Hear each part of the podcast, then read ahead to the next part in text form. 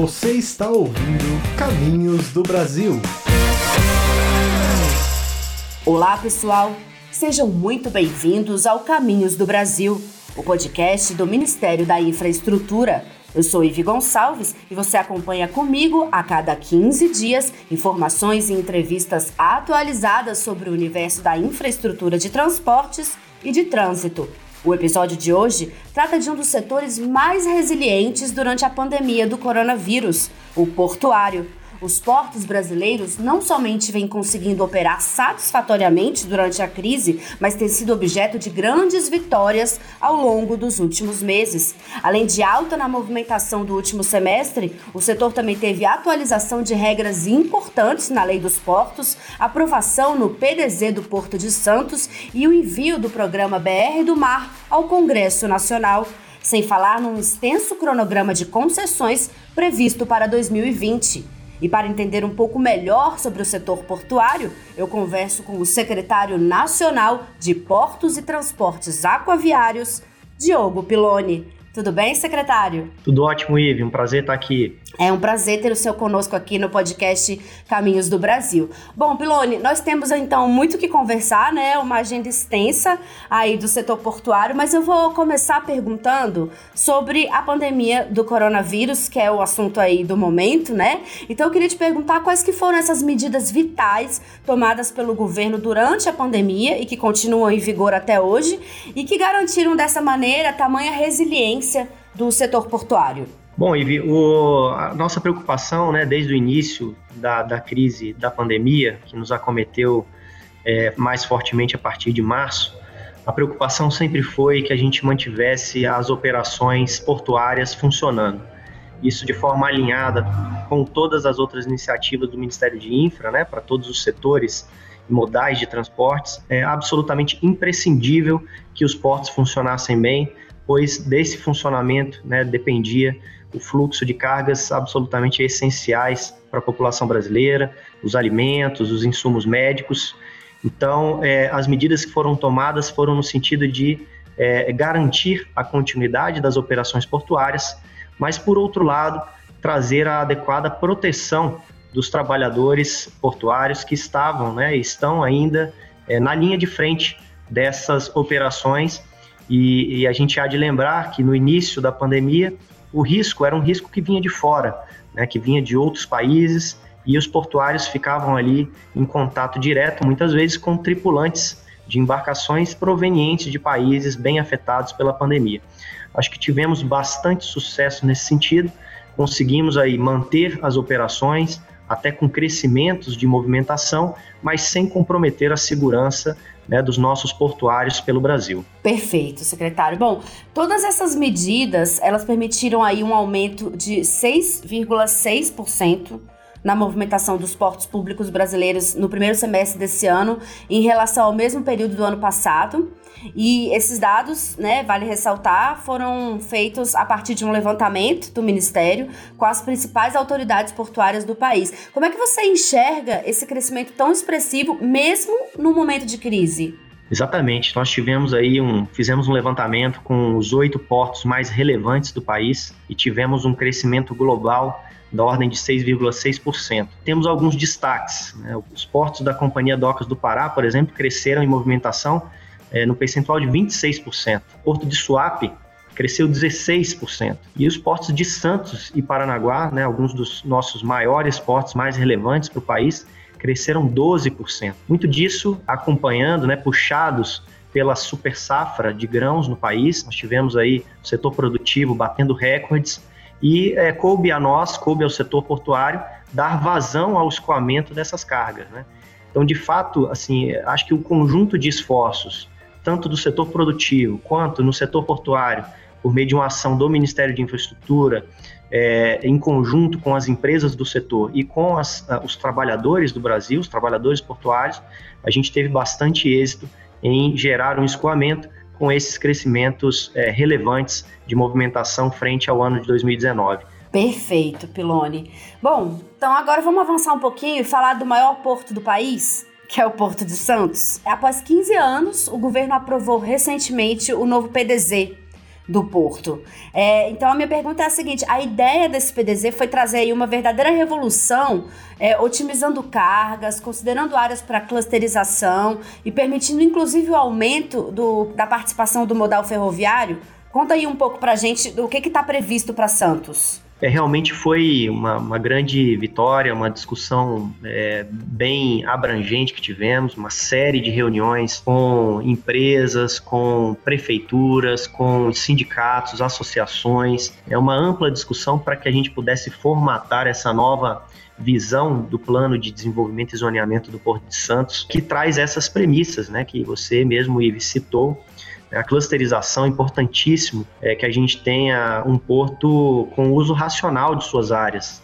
A gente sabe que não há uma abundância de disponibilidade de áreas portuárias no país, portanto, é, as que nós temos precisam ser utilizadas com o máximo de eficiência. Então, a clusterização é esse conceito de termos as operações concentradas em áreas específicas e com isso se ganha em escala, se ganha em produtividade. Além disso, nós é, nos esmeramos nesse PDZ para que é, houvesse uma participação do modal ferroviário de forma mais estruturante no Porto de Santos, até para que se possa dar vazão a um crescimento esperado da demanda em 20 anos de 50%. É, o ano de 2019 nós movimentamos no Complexo Portuário de Santos algo em torno de 135 milhões de toneladas de carga.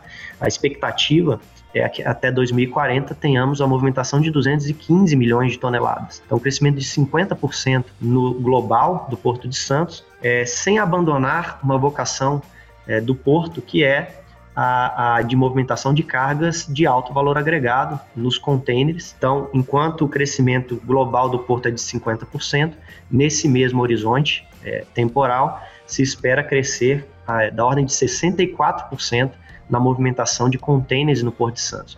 Tudo isso depende de um modal ferroviário funcionando muito bem. A gente sabe que os investimentos fora do porto estão sendo realizados com as prorrogações antecipadas de contrato, né, como exemplo aí a prorrogação da Malha Paulista recentemente é, assinada com investimentos da ordem de 6 bilhões de reais para que a gente possa fazer com que o porto não se torne um gargalo para o escoamento dessas cargas é, é imprescindível que o porto também se habilite com investimentos na sua malha ferroviária dentro da poligonal do porto.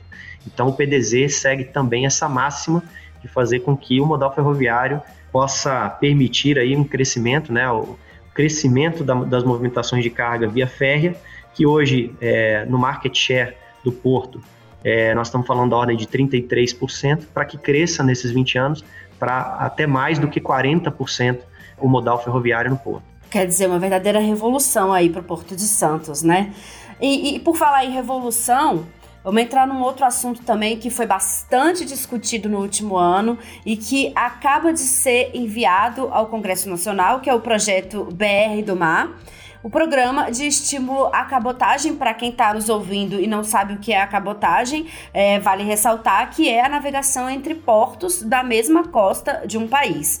Então, Pimone, eu queria te perguntar quais são as principais vantagens do programa BR do Mar, sobretudo para as empresas aí que atuam no setor da cabotagem no Brasil e fora dele também. Claro.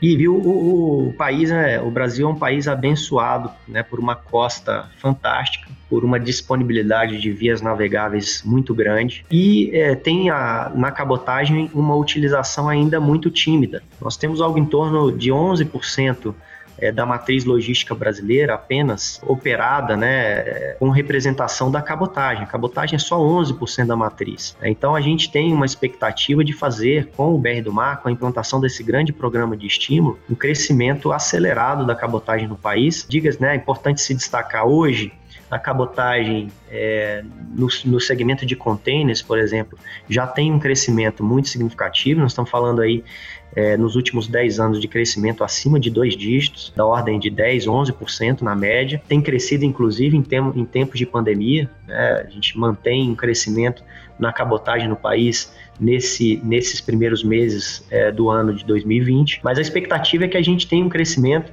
da ordem de duas a três vezes maior do que esse com medidas que já são, eu diria, velhas conhecidas né, do setor de transporte aquaviário, é, a importância de se ter um aumento da frota disponível no país, uma redução de custos para as é, empresas brasileiras de navegação poderem se tornar mais competitivas frente aos concorrentes. O objetivo do BR do Mar é trazer esse dinamismo para a atividade da cabotagem, com aumento da frota, com redução dos custos, aí com toda a flexibilização estrutural que estamos trazendo para o afretamento de embarcações estrangeiras e aí buscando uma desvinculação da cabotagem com a indústria da construção naval. E a cabotagem ela é uma indústria que serve a outras diversas indústrias, por isso deve ser priorizado. E aí a abertura a flexibilização para fretamentos de embarcação, para aquisição de embarcações fora do país é crucial para que se tenha o crescimento almejado. Bom, Peloni, a gente falou muito do passado, né? Do que a gente. de medidas que não são tão passado assim, né? São recentes. Mas vamos falar um pouquinho de futuro agora. O setor portuário prevê aí para ainda para 2020 um extenso cronograma de concessões. Queria que você explicasse um pouquinho quais são esses grandes projetos a serem leiloados ainda esse ano pelo governo federal. É, nós temos ações nas em diversas frentes. A vocação é, está no nosso DNA a realização de investimentos majoritariamente em parceria com a iniciativa privada. Isso vale para os portos públicos, vale para os terminais privados. Então, a nossa expectativa esse ano, é, ano passado nós concluímos o ano com chave de ouro, fizemos 13 leilões de arrendamentos, com mais de um bi de investimentos programados. A nossa expectativa esse ano é fecharmos 12 leilões de arrendamentos nesse segundo semestre. Já temos leilões programados, teremos o leilão de dois terminais de celulose e uma sessão onerosa para implantação de uma de uma termoelétrica no porto de Vila do Conde, na Companhia Docas do Pará. Tivemos recentemente, né, muito recentemente, a aprovação de mais duas, é, do, dois terminais pelo Tribunal de Contas da União, é, no Porto de Aratu, da Companhia Docas da Bahia, o, o ATU 12 e 18, terminal de granéis minerais, um terminal de granel vegetal. A gente está programando aí a publicação do, do edital de, né, de licitação de leilão ainda agora no mês de agosto de mais três áreas, contando essas duas do Porto de Aratu. Então, no Porto Organizado, a gente tem muitas ações, como disse, vamos fechar o ano, nossa expectativa com 12 leilões de arrendamento. Mas nós não estamos só dedicados né, a investimentos dentro dos portos organizados, nós temos uma ampla carteira de assinaturas de contratos de adesão de terminais de uso privado. Estamos fechando o primeiro semestre com 30 assinaturas de contratos de adesão. Nossa expectativa é fechar o ano com 60 assinaturas de contrato, trazendo aí no somatório investimentos autorizados no ano de 2020 da ordem de 15 bilhões de reais. E além disso, continuamos com uma carteira inovadora, pioneira, que é a desestatização de portos no país é, e é importante aqui fazer uma ilustrar que os terminais portuários do país já são de operação privada desde 93. E aí, para que a gente exemplifique, o, o Porto de Santos tem algo em torno de 50 terminais, então cada um desses terminais é um arrendamento, um contrato de arrendamento, mas o Porto de Santos em si é administrado por uma autoridade portuária pública. Então, qual é o pioneirismo do projeto? É trazer a iniciativa privada não só para a operação, mas também para a administração desses portos. E, e, aí temos um pipeline de projetos já priorizados, né, da Companhia Docas do Espírito Santo, do Porto de Santos, do Porto de São Sebastião e do Porto de Itajaí. É, o, o primeiro deles, né, o nosso piloto, é a Companhia Docas do Estado do Espírito Santo, que estamos agora concluindo os estudos até o mês de setembro, para que a gente inicie a fase externa do leilão, com as consultas públicas, análise do Tribunal de Contas da União e com a expectativa de, em meados do ano que vem, 2021, a gente publique o edital de, do leilão da concessão né, dos portos da Companhia Docas do Espírito Santo. Então, é, o futuro próximo nos reserva muitas entregas, Ivi. Perfeito, Pelone. Bom, então já que a gente deu um panorama geral do setor portuário. A gente vai começar a encerrar esse programa e nesse, nesse encerramento a gente costuma sair um pouco das perguntas técnicas e entrar num, num campo mais pessoal. A gente costuma pedir para cada entrevistado contar um pouquinho da sua trajetória, sobretudo aí no setor de transportes. Então eu queria te perguntar é, de onde é que surge essa relação com o setor portuário. Que seria, queria que você contasse um pouquinho para gente. Ah, legal, e falar sobre isso é é interessante que eu sou um apaixonado pelo setor que, que eu me capacitei, né, me treinei e, atuei, atuo no setor portuário desde 2010, é, inicialmente na então Secretaria é, de Portos, que era um ministério à época, né?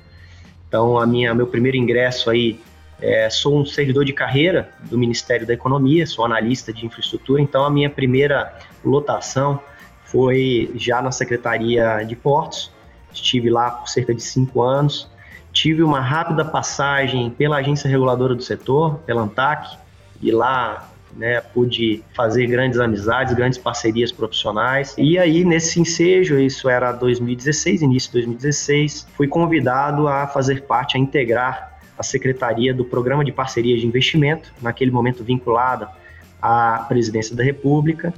É, atuei é, mais vocacionado à área portuária, mas lá também tive a oportunidade de conhecer um pouco sobre os outros setores de logística de transporte, sobre rodovias, sobre ferrovias uma visão um pouco mais matricial, e é, até que fui convidado pelo ministro Tarcísio, que também era integrante dessa força-tarefa, né, do Programa de Parceria de Investimento, para compor o Ministério de Infraestrutura, assumindo aí a cadeira de, da Secretaria Nacional de Portos e Transportes Aquaviários. Então essa é a minha história no setor, um setor que, como disse, me apaixonei, me especializei e temos aí atuado com esse envolvimento, com, essa, com esse compromisso para transformar o setor portuário, o setor da navegação, do transporte aquaviário como um todo no país. Tá certo, Pilone. Quem ouve assim a sua trajetória não imagina que você seja uma pessoa tão jovem quanto é, né? Mas isso não significa nada, tá aí você à frente da, da secretaria com tantos êxitos e tantos projetos promissores aí no setor portuário. Então eu agradeço muito pela participação aqui no programa, no podcast Caminhos do Brasil. Ah, eu que agradeço, Ive, agradeço aí a atenção de todos os ouvintes. Tá certo. Eu conversei com o secretário nacional de Portos e Transportes Aquaviários, Diogo Piloni. Termina aqui o podcast Caminhos do Brasil do Ministério da Infraestrutura. Lembrando que o nosso encontro acontece quinzenalmente com entrevistas e assuntos relacionados ao universo da infraestrutura de transportes e de trânsito. É isso, até a próxima!